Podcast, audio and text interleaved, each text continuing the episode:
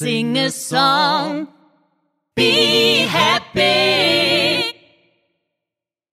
Hallo und herzlich willkommen zum dritten Teil meiner Podcast-Reihe Sing a Song, Be Happy. Schön, dass du dabei bist. Mein Name ist Bernadette Kube und heute geht es um das Thema, wie wir unsere Stimme hören.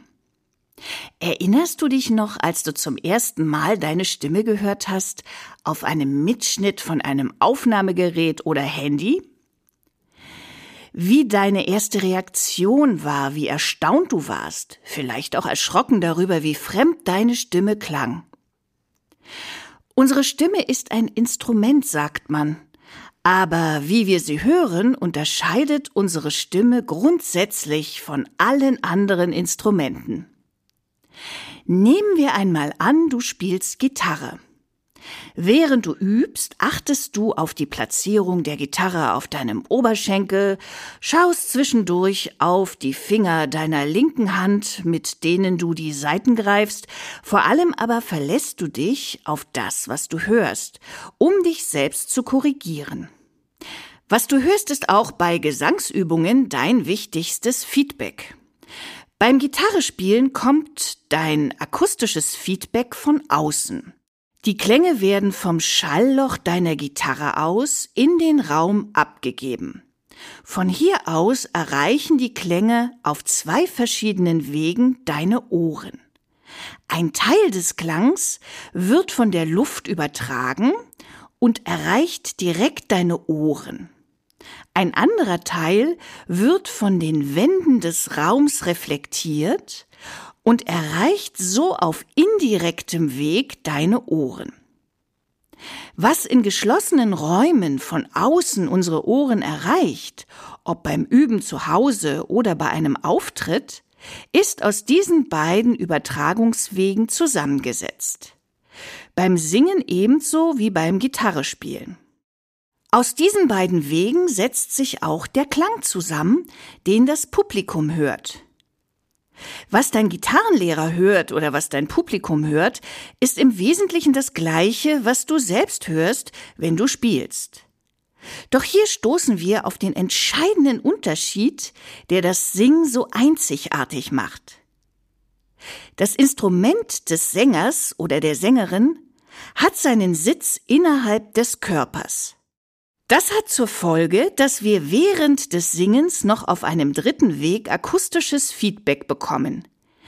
Den vom eigenen Körper übertragenen Klang, unser inneres akustisches Feedback.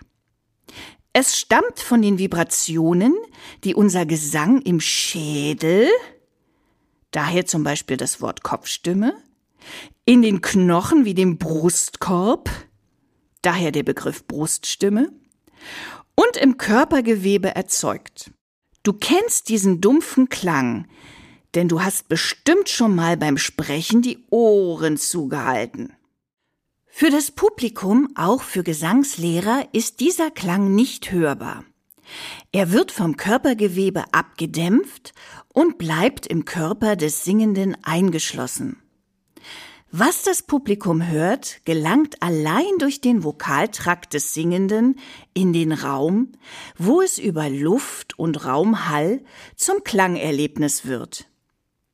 Wenn wir selbst singen, hören wir jedoch immer auch den inneren, vom eigenen Körper übertragenen Klang mit. Daher unterscheidet sich das, was wir selbst beim Singen hören, erheblich von dem, was unser Publikum hört. Menschen, die gerade erst mit dem Gesangsunterricht begonnen haben, können von diesem Unterschied unangenehm überrumpelt werden.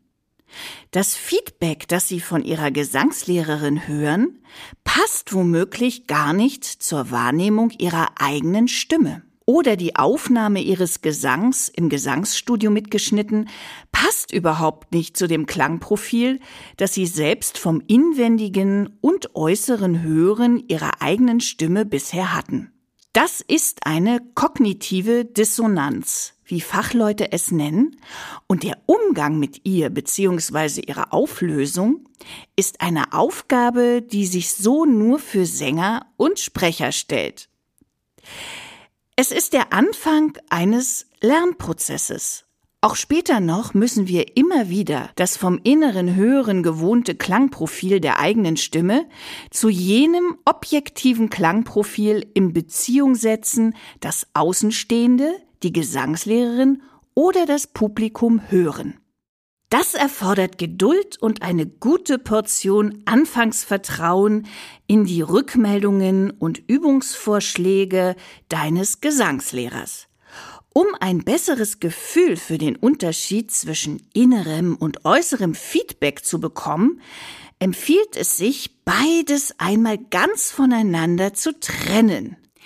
Das inwendige Hören. Sing so wie sonst, dann sing denselben Part mit zugehaltenen Ohren. Dann halte einen Ton im Wechsel mit offenen und zugehaltenen Ohren. So bekommst du einen Eindruck davon, wie sich dein inneres Hören mit dem äußeren Hören vermischt, während du singst. Das äußere Hören. Mach einen Mitschnitt von dir selbst während deiner Gesangsübungen oder während du einen Song singst. Auf der Aufnahme hörst du deine Stimme so, wie dein Publikum dich hört. Um festzustellen, dass dein Aufnahmegerät deine Stimme wirklichkeitsgetreu wiedergibt, mach vorher eine Probeaufnahme mit einem guten Freund und vergleiche. Hört sich dein Freund so an wie in Wirklichkeit? Wird das Gerät auch deine Stimme richtig wiedergeben? Das Wechselspiel zwischen innerem und äußerem Hören, zwischen Selbst- und Fremdwahrnehmung der eigenen Stimme ist eine bleibende Aufgabe für jeden, der an seiner Stimme arbeitet.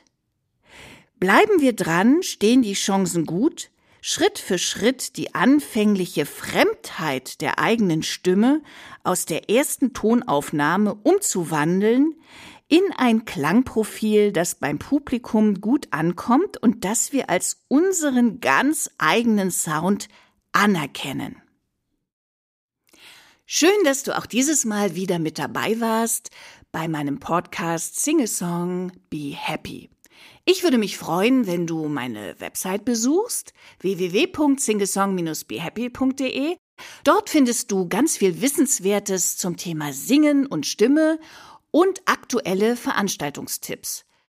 Mach's gut und bis zum nächsten Mal. Ich freue mich auf dich, deine Bernadette.